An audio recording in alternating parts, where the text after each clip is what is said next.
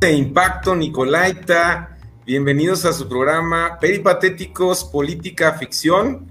Nos estamos viendo a través de Impacto Nicolaita de Morelia Despierta, a través de Morelia MX en la repetición de los días jueves a las 4 de la tarde. Y si nos hace el favor de escuchar también a través de Spotify, Pod Peripatéticos Política Ficción. Yo soy tu amigo Ray Sánchez y como siempre vamos a hablar de temas bien relevantes de política. Va a estar candente, tenemos la mesa llena el día de hoy con pues amigos, con profesionales que son expertos en política, que siempre nos dan eh, puntos bien atinados.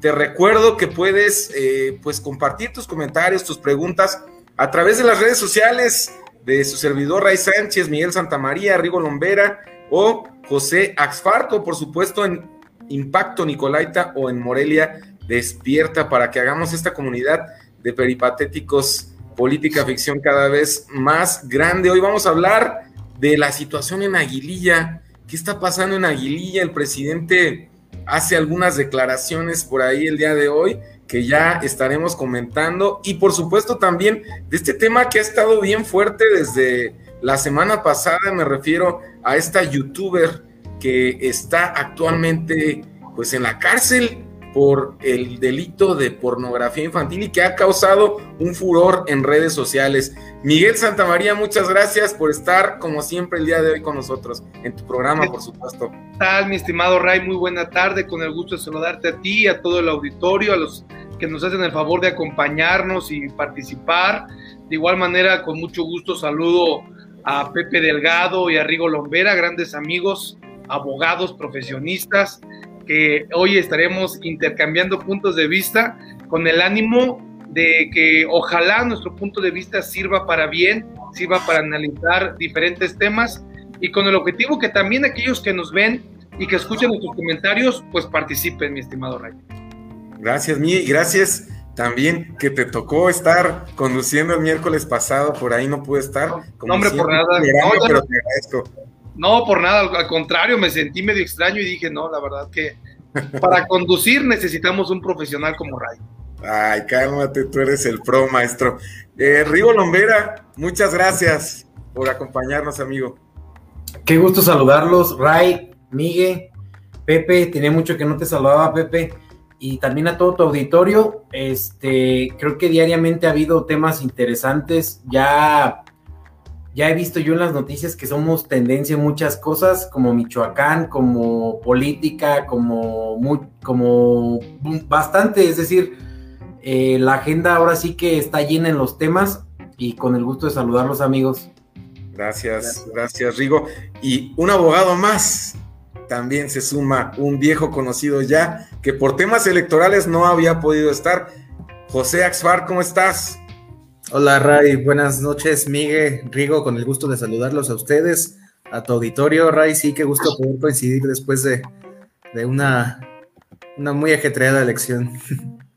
Así es, pues, pues vamos a comenzar, vamos a comenzar con este tema de Aguililla. Todos sabemos que en Michoacán, en Aguililla, se está viviendo una situación difícil, una situación de inseguridad, una situación de incertidumbre por parte de la población que vive en este municipio michoacano. Y el gobernador de Michoacán, pues ahorita ha estado, ¿no? En Ciudad de México viendo los temas electorales.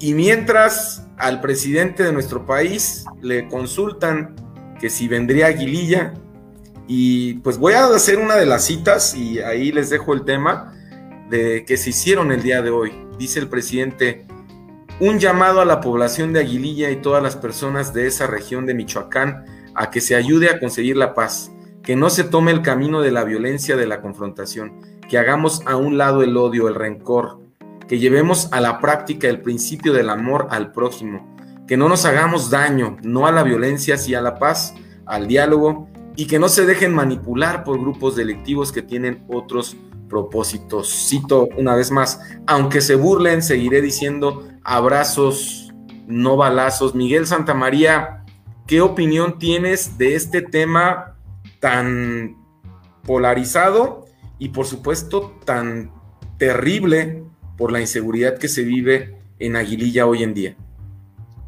Sin duda es un tema que nos duele mucho que este, nuestros hermanos michoacanos del municipio de Aguililla estén padeciendo este escenario en donde los grupos delictivos, no, no es de ahora, no es de esta elección, sino a través de varios años ya este, han estado en guerra, donde desgraciadamente tuvimos un virrey, Alfredo Castillo, que sacó a un grupo de delincuentes para posteriormente buscar la forma de meter a otro grupo de delincuentes. Y esto es lo que nos dejó Castillo. Es el escenario real y latente de la delincuencia de cuello blanco y de la delincuencia organizada este, en tierra caliente. Hoy vemos eh, esta efervescencia al, al, rojo vivo, al más no poder, porque se le salió de las manos al gobernador del estado de Michoacán. Y el gobernador del estado de Michoacán, yo lo dije hace unos días, creo que tenemos un, gobernador que desconozco.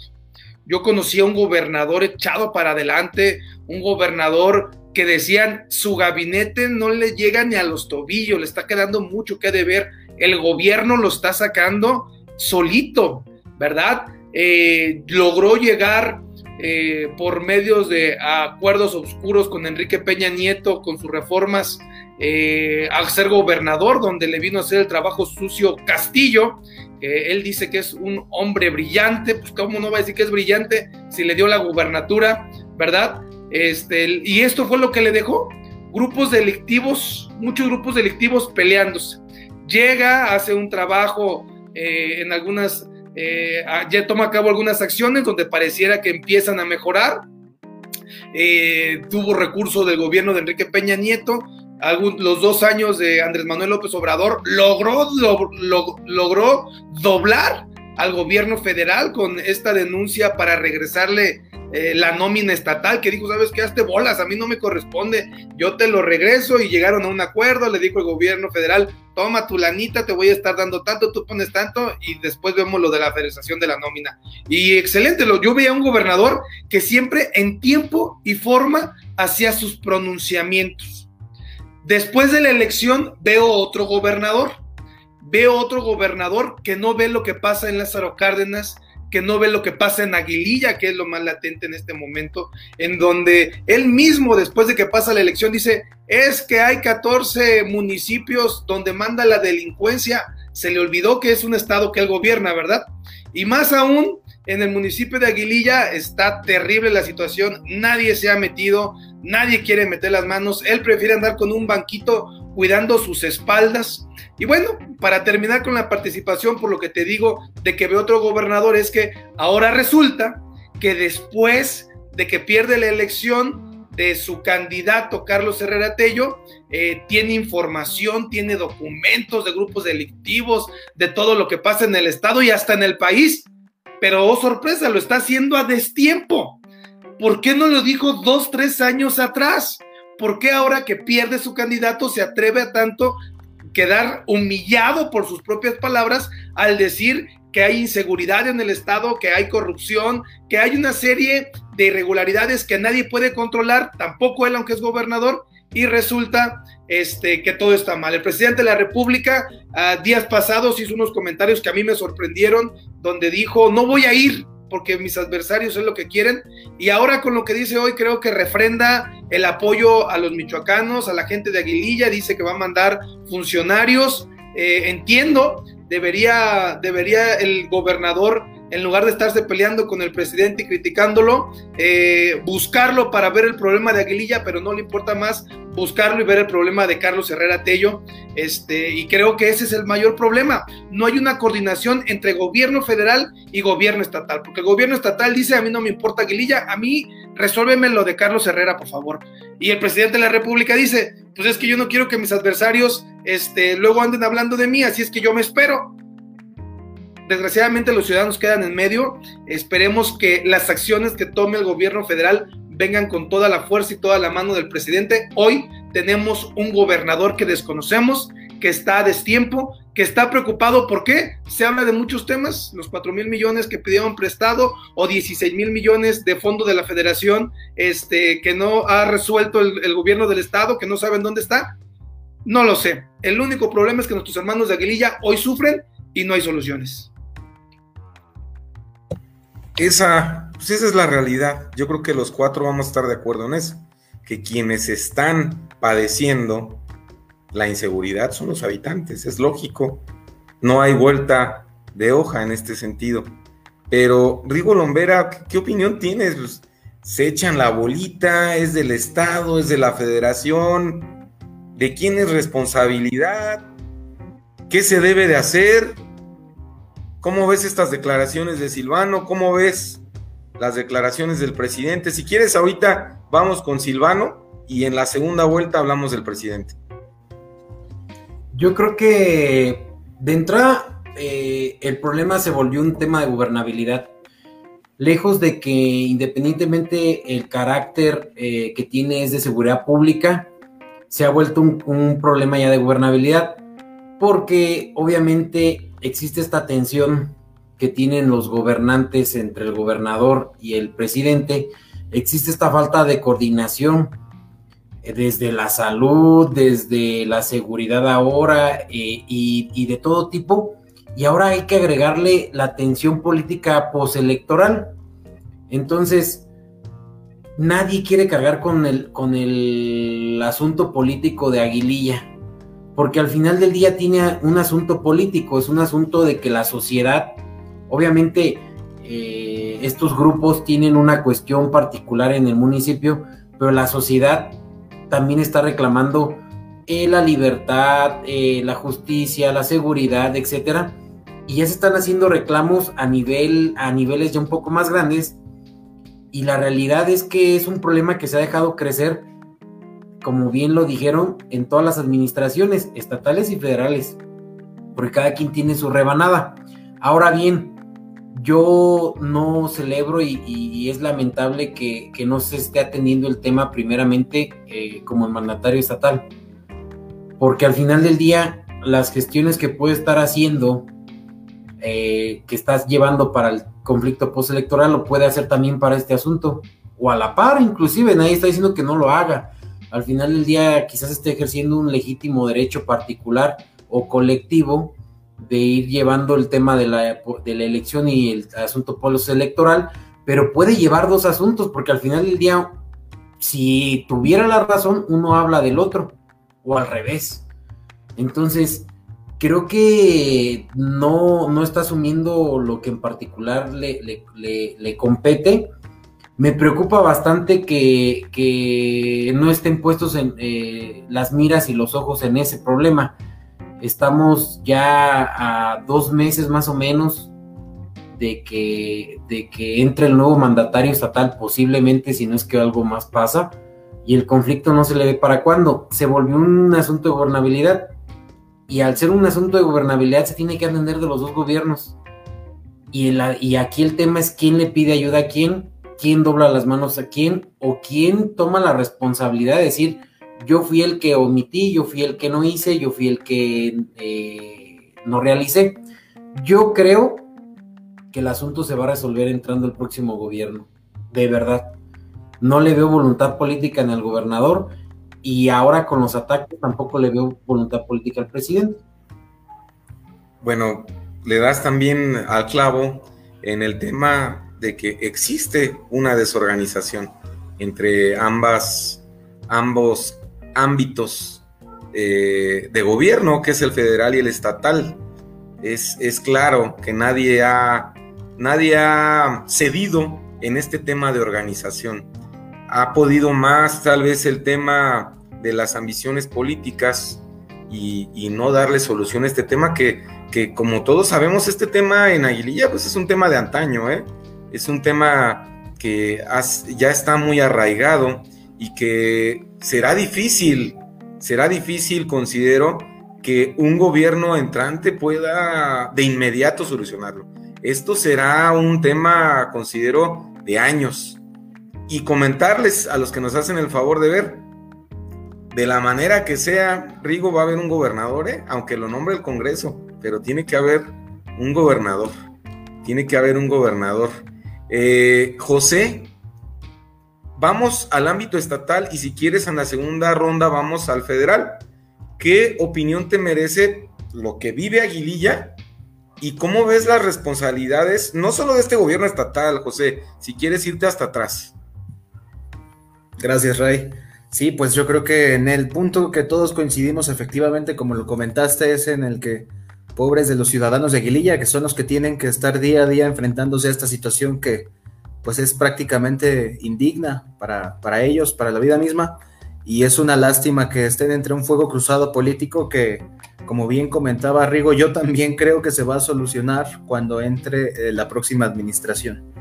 Y, es que la verdad, eh, todos los hechos o hay varios elementos que nos pueden llevar a, deducir que efectivamente existe alguna especie de complicidad entre la, pues el partido eh, Morena, el que es hegemónico de este momento, y, el narcotráfico, no solo aquí en Michoacán, en Aguililla, sino a nivel nacional.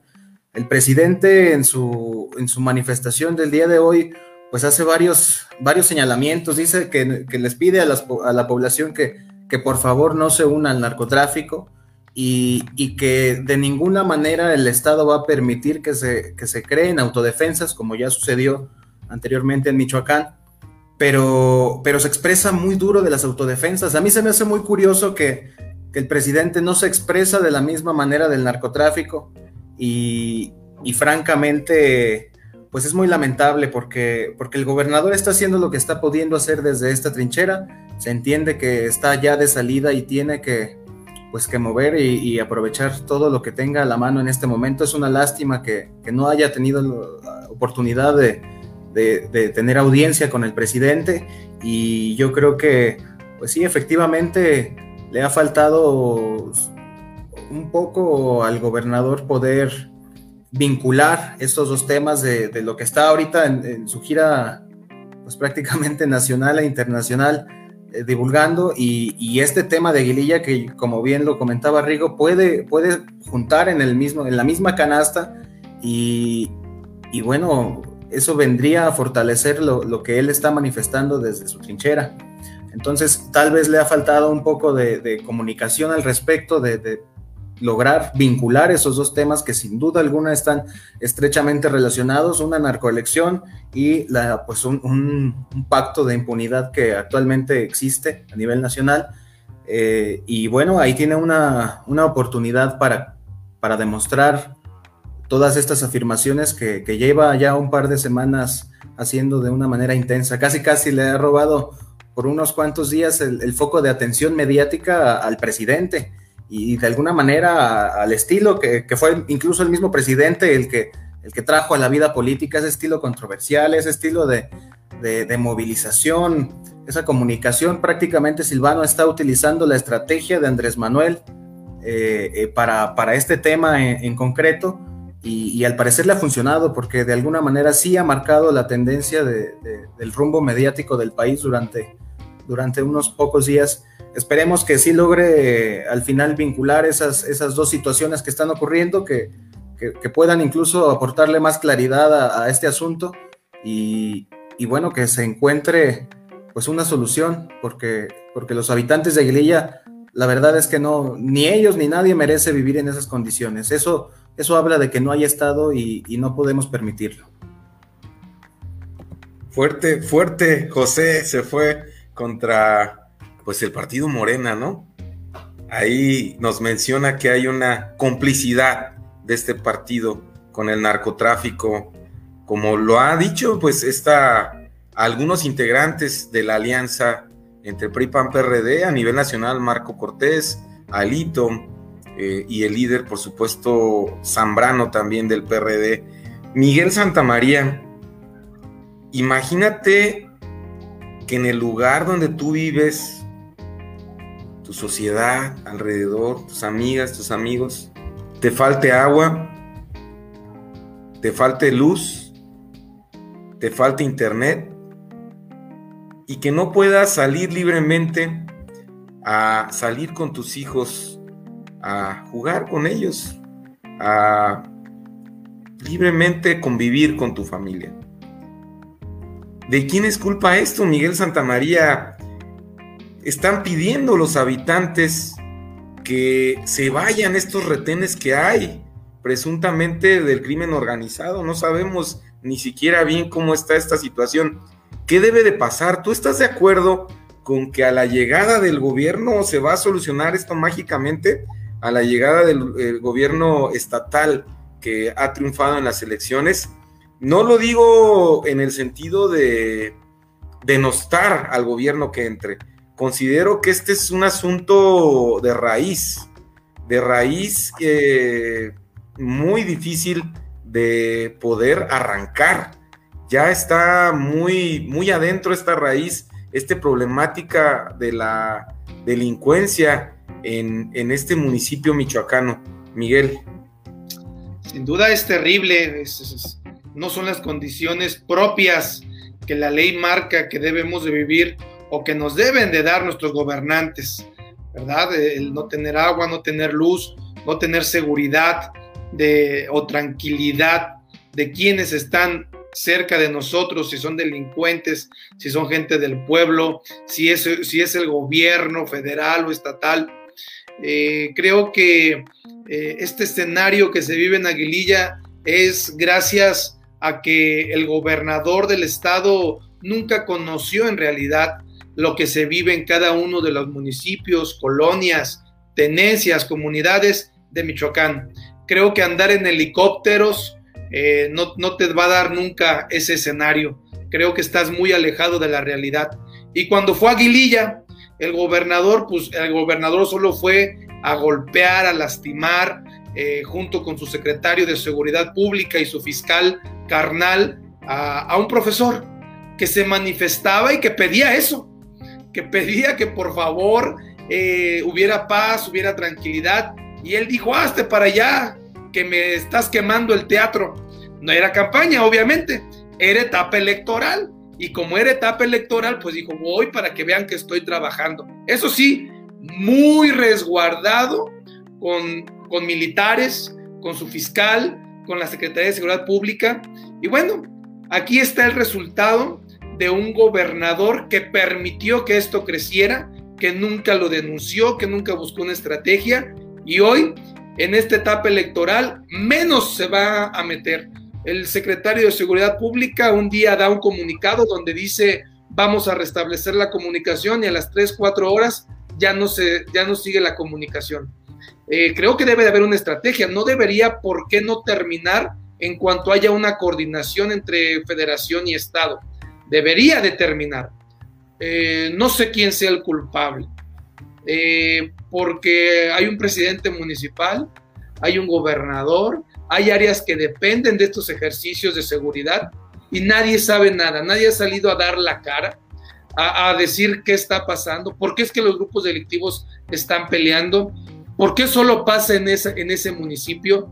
A mí me sorprende algo, el presidente, el gobernador del estado habla eh, de grupos delictivos en las elecciones y en ese municipio no ganó Morena, ganó otro partido. Entonces, eh, creo que hay muchas cosas que nos dejan muy malos sabores de boca. Y para responder la segunda pregunta es, mm, si creo que cuando llegue el otro gobierno se van a restablecer eh, las medidas, la seguridad, la sana convivencia, pues es cuestión que se ponga a trabajar el gobernador que llegue.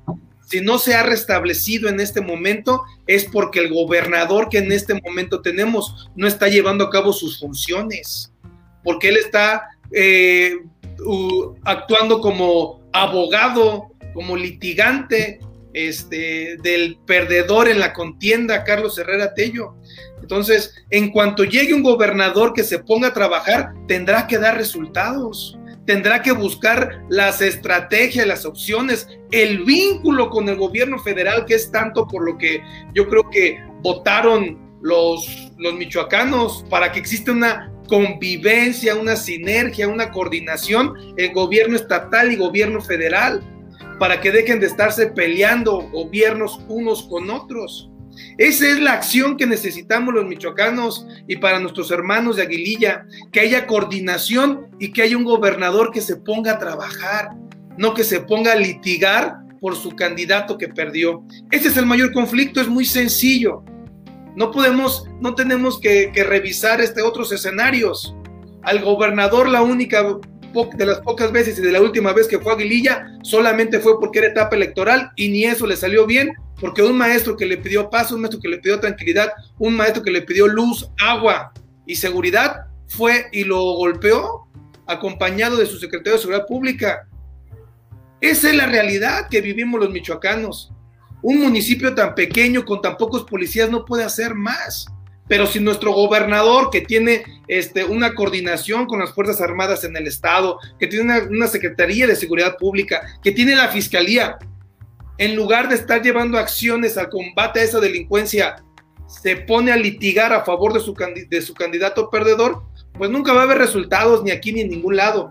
Y obviamente que su preocupación es por todo lo que le puedan encontrar y en su defecto le tenga que cobrar que se haya llevado del erario público para pagar la campaña de su candidato y para haber comprado a los presidentes de los partidos del PAN y del PRI y que hoy es dueño del PRI y del PAN y por eso todos aquellos este, priistas y panistas lo defienden a ciegas porque les compró el creer en él, porque su partido ya no servía para nada, que apenas y pasó de panzazo y no desapareció en esta elección.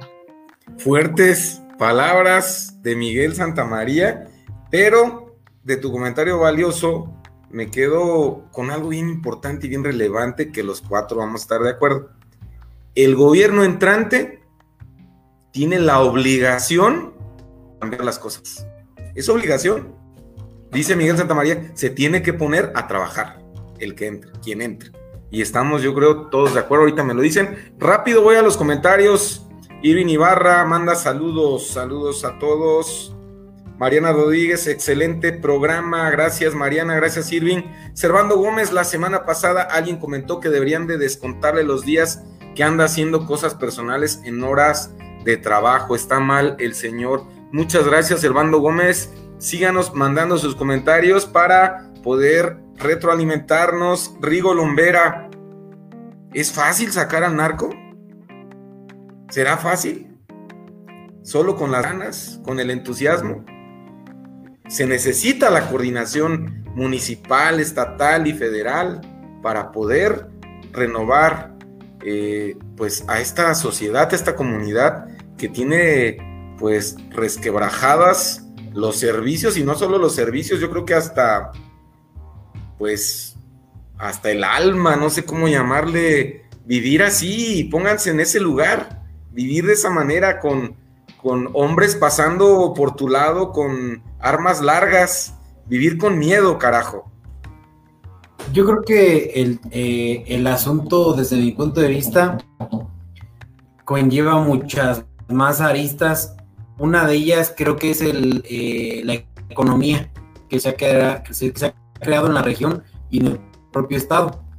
Es decir, eh, ese tipo de municipios anteriormente, ya lo supimos y lo vimos en documentales eh, propios, extranjeros, prensa, se ha creado una economía local muy fuerte alrededor de ese tipo de, grupos y se ha creado una simbiosis inclusive y se ha quedado, eso yo creo que es lo que hablaba el presidente, quizás no lo pudo decir de la manera un poco más compleja, pero dentro del lenguaje, porque hablé, hay que, yo lo he dicho miles de veces aquí en este programa, el, el lenguaje del presidente es un lenguaje al tú por tú con el ciudadano, con la persona, y el asunto de la comunicación, de decir, no se involucren, yo creo que va más allá de eso, es la economía, el propio, los propias instituciones de seguridad pública, de gobierno, etcétera, etcétera, etcétera, etcétera, etcétera, y habla de la complejidad solamente en una frase, pero es muy difícil hablar de, la complejidad del problema porque quizás puede decir dentro de la complejidad de, la zona que existe más allá de un problema de seguridad, un problema social, un problema, una crisis inclusive económica o interinstitucional. Entonces, creo que hay que ir migrando a circunstancias que puedan mejorar esa, esa parte.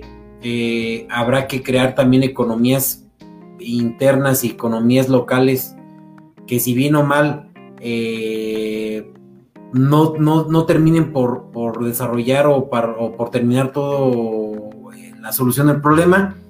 Sí creen medidas de economía, como por ejemplo ya se habla, y yo creo que no tarda en, hacerse, la, economía de, de la industria canábica, pero ya de una manera, vamos a decirlo, no para la recreación, sino para la medicación y para la producción de telas, este, se están desarrollando inclusive en otros países cemento, tabiques que salen a la mitad del costo que un cualquier eh, tabique normal y que toda esta industria eh, pues viene a, va a venir a suplantar inclusive esta industria ilegal por una legal que inclusive va a tener que tener mejores dividendos y mejores este, frutos en, en lo local, porque al final del día hay que decirlo como es, es una zona que se presta para todo ese tipo de circunstancias geográfica, económica, eh, geopolítica, etcétera.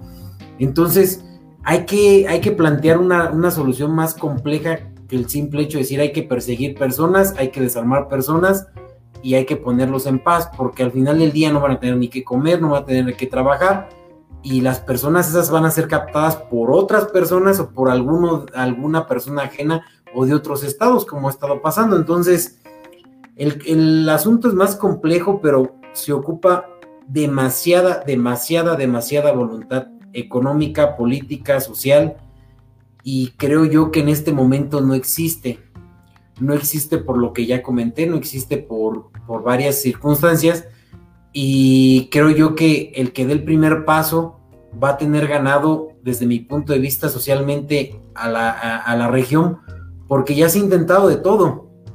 Yo creo que ya, ya a, muchos años de la guerra fallida, a muchos años de, de tratarle dar la vuelta entre una y otra, y ahora con este tipo de soluciones, pues no ha, no ha creado una solución de facto de, de lleno, y ahora ocupamos que la sociedad, el gobierno, los gobiernos y las empresas le entren a todo esto. Lo que le llamaban anteriormente a la reconstrucción del tejido social. Pero no es ir a pintar unas casas de color del gobierno, no es ir a, hacer alguna circunstancia de, por encima, e involucra ir a, desintoxicar a, la sociedad que, habita en, la zona y, y entregarles un modelo inclusive social diferente. Eso es de mi punto de vista. Pues tocas un tema bien importante, Rigo, que es la economía. Como bien dices, no solo es llegar a balazos, sino es de manera integral. Se tiene que ver el, problema de manera integral. Y de verdad yo me monto en mi macho, este es un tema de años. No es un tema que se solucione de manera inmediata, porque es lo económico, lo social, lo cultural y el tema de la violencia. Eh, bueno, José, digo, no es por amarrar navajas, pero hace un momento Miguel Santamaría dijo que el mandatario estatal había comprado al revolucionario institucional y a Acción Nacional. Dime qué opinión te merece esto y cerramos si quieres con tu eh, participación sobre eh, Aguililla. Gracias. Sí.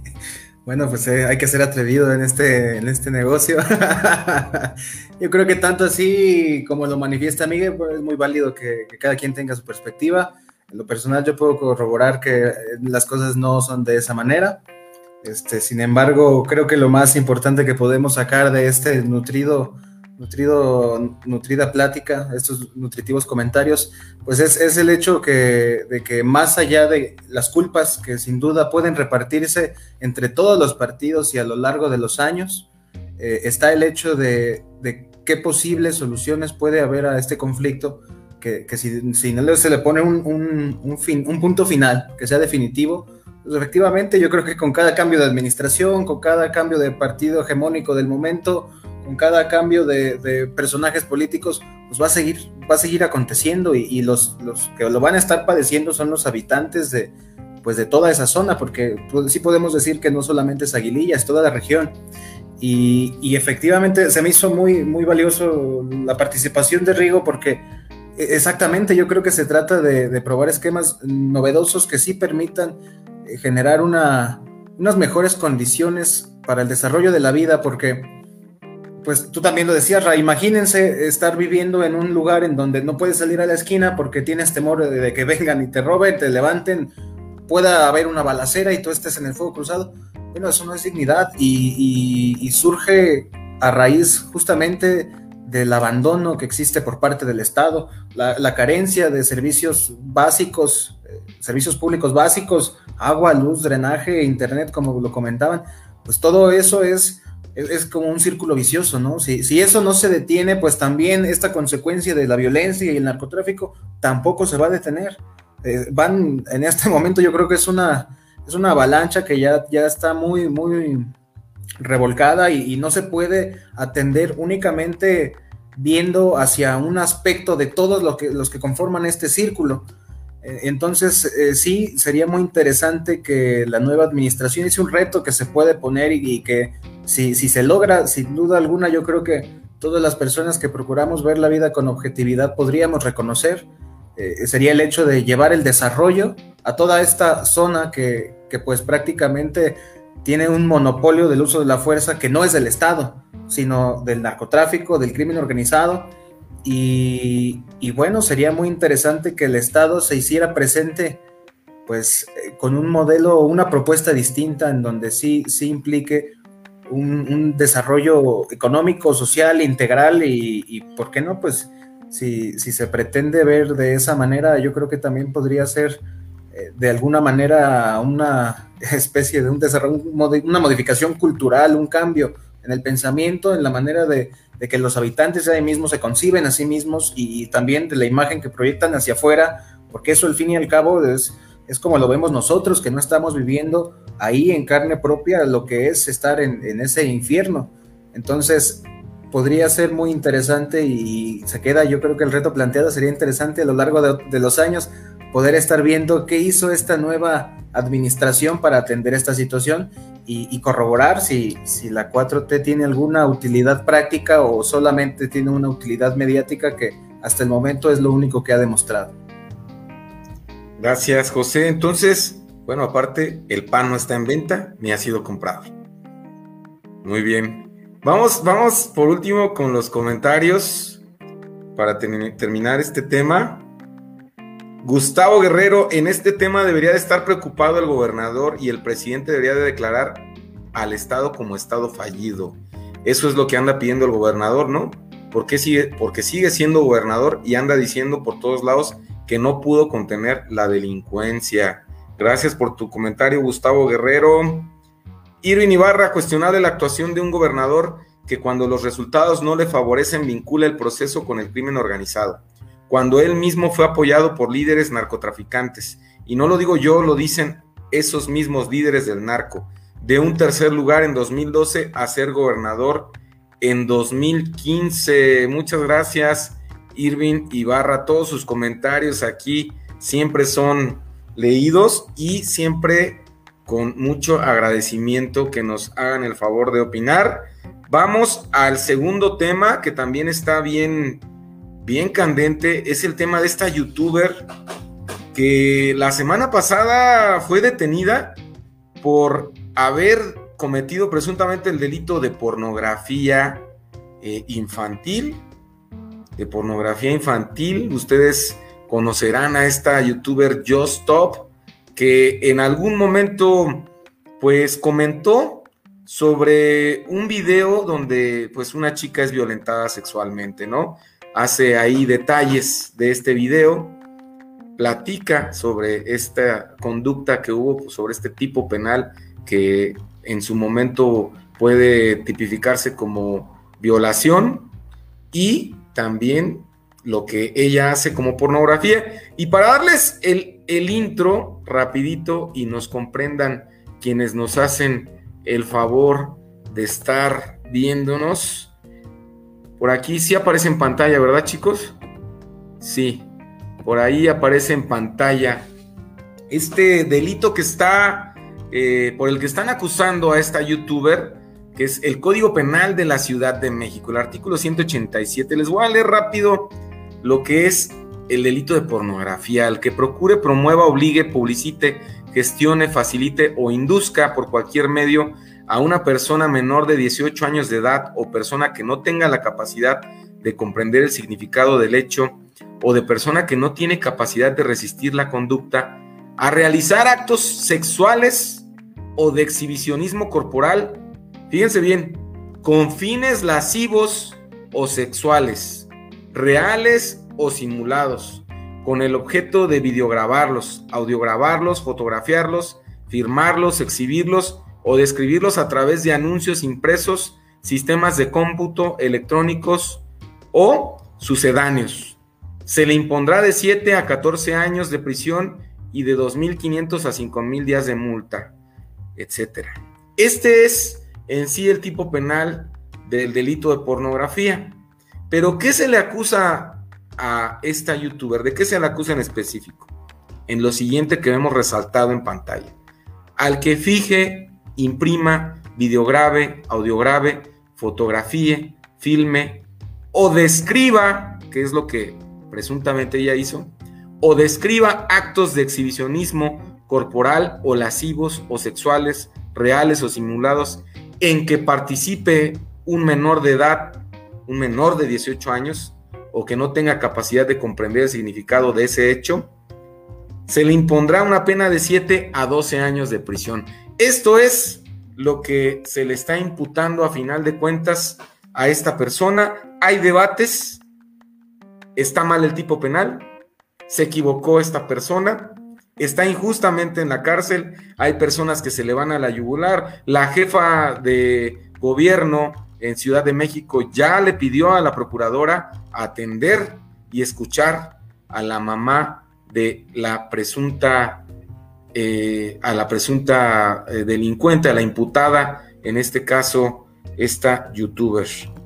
Miguel Santamaría, ¿qué opinión te merece este asunto? Híjole, eh, creo que tanto se habla y tanto se ha dicho que desconocer la ley no te exime de ella. Y bueno, creo que esta es la circunstancia en la que cae esta youtuber, en donde ella, bajo algún criterio, bajo sus seguidores, veía prudente criticar esta acción de esta niña en su momento que estaba siendo este, abusada o estaba jugando o tenía su consentimiento, pero al final del día tiene 16 años y al tener 16 años, pues la ley es muy clara. O sea, pues no tienes por qué difundir o llevar acciones. Y creo que es un ejemplo para que todos aquellos que practican esta actividad, que es muy común hoy en día, grabar a las personas y empezar a, dialogar sobre lo que está pasando, pues para que midan lo que están haciendo, para que vean que tanto como lo ven como una profesión ellos, también revisen eh, jurídicamente qué prudente es lo que van a publicitar y de lo que van a hablar. Eh, se han hecho debates muy fuertes, como tú mencionas. Eh, la señorita que fue grabado hoy en día dice que en su momento le dijo, bórralo, baja ese video. Primero porque no tienes mi consentimiento y segundo porque estás violando la ley. Y bueno, la, otra señorita que en este momento se encuentra detenida, la presunta este, delincuente, eh, pues ella dijo, no, no lo bajo. Entonces, creo que es una enseñanza muy grande para todos estos jóvenes, estos millennials que están llevando este tipo de actividades, que tengan cuidado, que se asesoren, que si bien ganan un recurso por esta plataforma, por tener tantos seguidores, pues que tengan mucho cuidado de, lo, que hacen, eh, que, que así como ganan dinero, pues también la ley protege a otras personas que son grabadas. Hemos visto algunas violaciones contra los derechos humanos de algunas personas, que estos videos sirven, ¿no? Cuando un policía, cuando un representante de eh, gobierno lleva acciones inapropiadas y logra someter esas acciones. Hoy vemos que pues, esta crítica, este análisis que se le hizo como cualquiera, porque bueno, pues eh, al final del día se ponen a dialogar como si estuvieras platicando con tu vecina, con tu mejor amigo, y, empiezas a, juzgar o a criticar y a creer lo que tú crees apropiado. Y tus seguidores, pues, por eso tienen seguidores, porque piensan, piensan lo mismo que tú, y está bien, pero hoy, desgraciadamente, eh, creo que no se le va a olvidar esta acción. Tendremos que ser cuidadosos todos, también nosotros que participamos en este análisis, para ser prudentes también. Este, nosotros deberíamos estar ocupados revisando qué tan prudentes son nuestros comentarios, porque a veces no solo son los videos, también los comentarios que podamos hacer al aire pueden perjudicar a una persona, dañarla moralmente, y entonces ahí también podemos nosotros ser sujetos de una investigación, ¿verdad? Creo, a mi criterio, a mi humilde opinión, creo que la ley es muy clara, infringió la ley y será un gran aprendizaje para todos aquellos que llevan esa actividad que hoy en día la ven como un trabajo. Que es el caso, Miguel, la descripción que ella hace, es, le das en el clavo. Ella hace una descripción de, de lo que marca la ley entonces, por eso, eh, pues ella en este momento es que está eh, vinculada a proceso con una prisión preventiva eh, por este delito. Y le das también en el clavo, en, yo concuerdo en esta parte contigo, de que debe de existir la prudencia en quienes hacemos uso de las redes sociales. Debe de existir la prudencia. Y este es el primer ejemplo, considero yo en México, de la prudencia y la inteligencia que debe de existir para utilizar las, las plataformas que existen para expresarnos en, línea. Rigo Lombera, a ver, entre abogados, estamos aquí entre abogados. Les leí ahorita el artículo, ¿no? De inicio. Y ahí dice que tiene que ser la primera conducta con fines lascivos. Yo entiendo esto como abogado, que esta es una parte, eh, es una parte relevante del tipo penal, de la conducta delictiva, para que nos entiendan todos los que nos hacen el favor de ver, de esta conducta delictiva. La lascividad tiene un punto relevante. ¿No será que la descripción no fue de manera lasciva, Rigo? ¿No será que se va a amparar y va a salir esta chica de la cárcel y que a final de cuentas, pues no va a tener una sanción, que no digo yo que la merezca, yo daré mi opinión al final, pero que pues tal vez fue una mala estrategia y nada más lo hicieron mediáticamente.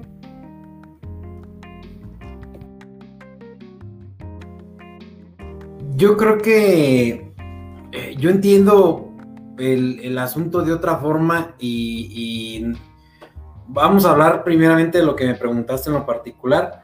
Creo que sí no existe una, una conducta lasciva, pero eh, creo yo y analizo el, problema desde otra perspectiva que las leyes no han estado analizando eh, últimamente, que es la sanción moral, la sanción pública.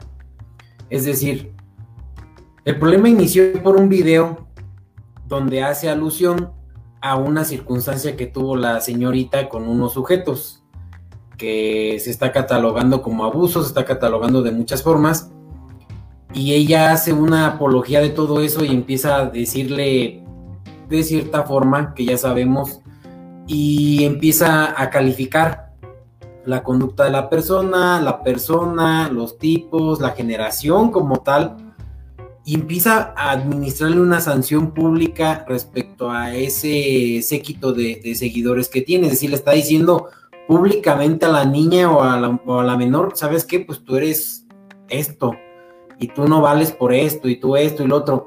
Entonces la, la menor dice, oye, a raíz de tu video tengo problemas, tengo problemas públicos, tengo problemas, me, he recibido amenazas, he tenido una serie de circunstancias y es cuando le dice, bájalo. Y dice la otra, no, porque yo lo hice en mi calidad de libertad de expresión. Sí, pero tu libertad de expresión me está afectando porque al final del día me estás calificando como tal y lo estás llevando a una sanción pública, lo que yo hice, como si yo hubiera obrado mal. Entonces, no se da esta parte y es cuando esta chica accede o, mete el tema y ahora sí de, de, ir particularmente por ella. ¿Por qué lo digo tal así como, como, como suena? Porque no está ninguno de los cuatro individuos que participaron en el video. No está ni aprendido, no está nada, solamente está ella. Entonces, ¿qué hay detrás de esto? ¿Qué hay? ¿Qué conversaciones hay detrás de esto? ¿Hay daño moral? ¿Hay daño público? ¿Se habla de indemnización y de esto como una manera de presión? O sea, hay muchas cosas que quizás no conocemos que, que a la letra de la ley solamente se califica una conducta y la posible encuadre de la tipicidad de, esa conducta, pero yo creo, y si me preguntan, el problema va ahora al revés. Ah, si ahora no accediste a mis peticiones de bajar el video y de otro índole o de otro tipo de presión, pues ahora la sanción política y pública la tienes tú. Porque tú, youtuber famosísima y poderosísima, estás en la cárcel, estás... Y el foco ahora lo tiene ella. Ya la sacan en videos y ya inclusive los hermanos están hablando y se están colgando del asunto mediático, o sea, creo yo que, que, la sanción, eh, vamos a decirla eh, como tal de, derecho, efectivamente va a caer como en una cuestión meramente un amparo, etcétera, etcétera, y no se va a poder demostrar la culpabilidad en los términos en los que fue denunciada. Pero la sanción pública como la, como la tuvo Kalimba, como la tuvo mucha de la gente que ha estado involucrado con estos escándalos mediáticos, ya la tiene. Porque sí o sí, eh, el día que salió ya todos estaban hablando de eso. Prensa, redes, etcétera. Y ahora viene lo, complejo que dice eh, Santa. Cómo desde una pantalla de celular de TV, de, perdón, de, computadora, podemos eh, hablar de esos márgenes tan ligeros de la libertad de expresión, la comisión de un delito, etcétera, etcétera, etcétera, etcétera, etcétera.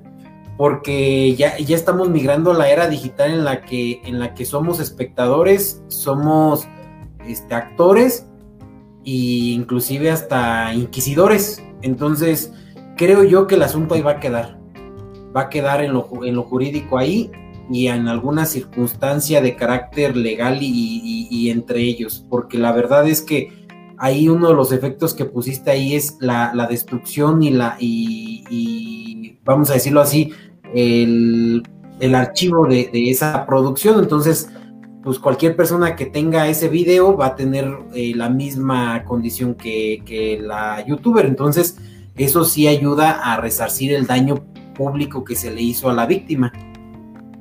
Es, un punto bien relevante el tema de la reparación para la víctima, ¿no?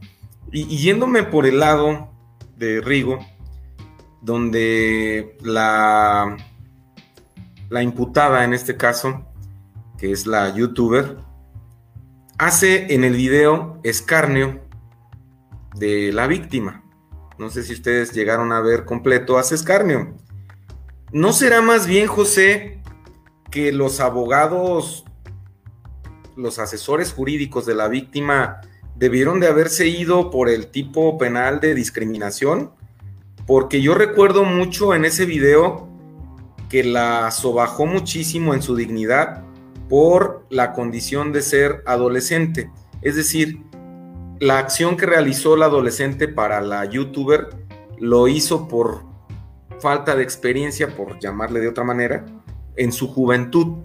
Entonces, yo lo tipificaría por el tema de discriminación por su, eh, en este caso, su condición de adolescente y por supuesto afectó su dignidad, como dice Rigo, que le está afectando en el exterior.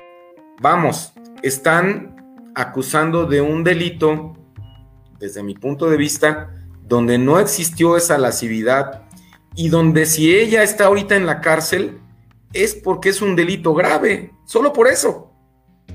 Solo por eso está en la cárcel, porque existe la probabilidad, que es la vinculación a proceso, de que sea tal vez culpable, pero solo está en la cárcel porque es un delito grave. Conocemos la prisión eh, preventiva oficiosa, que, híjole, ese es otro tema bien, bien interesante de por qué en este país está este tema, pues por cualquier delito grave puedes estar ahí, aunque no hayas eh, cometido el delito, pero estás dentro, ¿no? De la cárcel. Entonces te pregunto, José, tu punto de vista. ¿Cómo ves tú este asunto? ¿O, qué, qué, vía ves tú? ¿Cómo va a acabar esto en realidad? Gracias, Luego, enfocándonos perdón, si quieres terminarle ahí para que vean también que esto tiene un fondo con la reparación de la víctima, que a fin de cuentas sí fue víctima de violación. Efectivamente, Ray, sí, es un tema pues muy controversial, sobre todo en estos tiempos en donde el feminismo pues es, es una tendencia de las dominantes en la sociedad. Y, fíjate que cuando pusiste ahí la redacción, el párrafo que sigue establece que se impondrán las mismas sanciones a quien almacene, publicite o comparta por cualquier medio el material a que se refiere el tema de la pornografía con menores que involucre menores de, edad. Entonces yo entiendo que eh, la estrategia de, pues, de la víctima, de los abogados de la víctima en este caso es pegarle justamente ahí. O sea, porque en algún momento en el video que subió esta youtuber sí está manifestando que lo tiene. Y ese almacenaje ya es, suficiente, la posesión de ese material pornográfico ya es suficiente para, pues, para estar hablando de la comisión de, de, la probable comisión de un delito. Entonces, ella, el error que comete es, exactamente el, no medir tal vez el desconocimiento, el no medir las consecuencias de, pues, de su video y de las manifestaciones que estaban haciendo ahí, yo creo que con, base en ello sí se le podría incluso si, meter el, tema del delito de discriminación que tú comentas, o sea, no, no fue solo un hecho aislado, ella al momento de grabar y subir ese video, pues está cometiendo diversos delitos que, pueden llegar a, a, en algún momento, y como lo están haciendo ahorita, pero yo creo que sí, efectivamente, por el tema del almacenaje, ella misma lo está de alguna manera confesando. Ahora, será muy difícil eh, acreditar que efectivamente lo tenía almacenado y que la referencia que ella hizo, pues no fue solamente porque alguien se lo enseñó, porque lo vio, por... eso ya no sería un delito, pero son cuestiones que van a ir desarrollándose a lo largo de, la etapa intermedia y al final en, en, el juicio oral que, pues que hasta este momento desconocemos. Yo desconozco qué pruebas pueda presentar eh, tanto la defensa como, como los asesores de, la víctima. Y porque, porque no se ha llegado a, esa etapa del juicio y no se han hecho públicas pues, ¿qué, elementos probatorios tienen. Sabemos que sí, efectivamente está en prisión porque es un delito que amerita prisión preventiva oficiosa y todos los hechos, y, y basta con el solo ver el video para, para presumir o para para que tenga apariencia de que efectivamente lo tiene en su teléfono, porque lo narra muy a detalle y le mete ahí candela. Entonces, eh, es hasta este momento yo creo que los mecanismos han funcionado y efectivamente yo también pienso que esto, más allá de la relevancia o, el impacto jurídico que la víctima quiera lograr para sancionar a la persona que la ha dañado, sí creo que le está apostando más a un tema de, de mandar un mensaje a la sociedad y, empujar desde, desde, el lado del feminismo, porque ese es el génesis de, pues, del atrevimiento que muchas, no solo ellas, sino muchas mujeres están teniendo en este momento, la, valentía que están tomando para decir, bueno, yo fui víctima de esto y ahorita me atrevo a decirlo porque la, sociedad me la está permitiendo. Entonces, eh, yo creo que puede, Digo, desconozco qué pruebas haya, pero hasta este momento las consecuencias ahí están, ¿no? En prisión, al menos ya se comió un par de meses y, desconozco qué vaya a pasar al final porque no, no sé qué elementos de, prueba puedan llegar a aportar y entiendo que puede ser, puede llegar a ser complejo acreditar el almacenaje, sobre todo porque ya ha pasado un, muy buen tiempo. Pero, pero efectivamente todo tiene apariencia y, esperemos que esto sirva para que la, la sociedad empiece a brindar un poco más de respeto, a cuidar a cuidar hasta sus propias formas en aras de salvaguardar pues la seguridad, la integridad y la dignidad de tantas mujeres que durante tantos años han sido pues víctimas de muchos tipos de violencia y que el día de hoy nos tienen en, esta situación eh, que, prácticamente si ya no es voluntario el cambio, al parecer va a ser forzado. Y, ojalá, ojalá nos quepa en la conciencia que, debemos transitar hacia pues, mejores dinámicas sociales que nos permitan gozar de paz y dignidad a todos por igual. Gracias, gracias José. Pues está ahorita el tema en apelación de la vinculación y pues seguramente seguirá ya el amparo en su momento. Tal vez no se coma los dos meses, quién sabe, vamos a ver. Eh, vamos a pasar por último este, este comentario. Sandra Arroyo, ella en la cárcel, pero ¿cuántos han muerto por hacer tonterías, Miguel?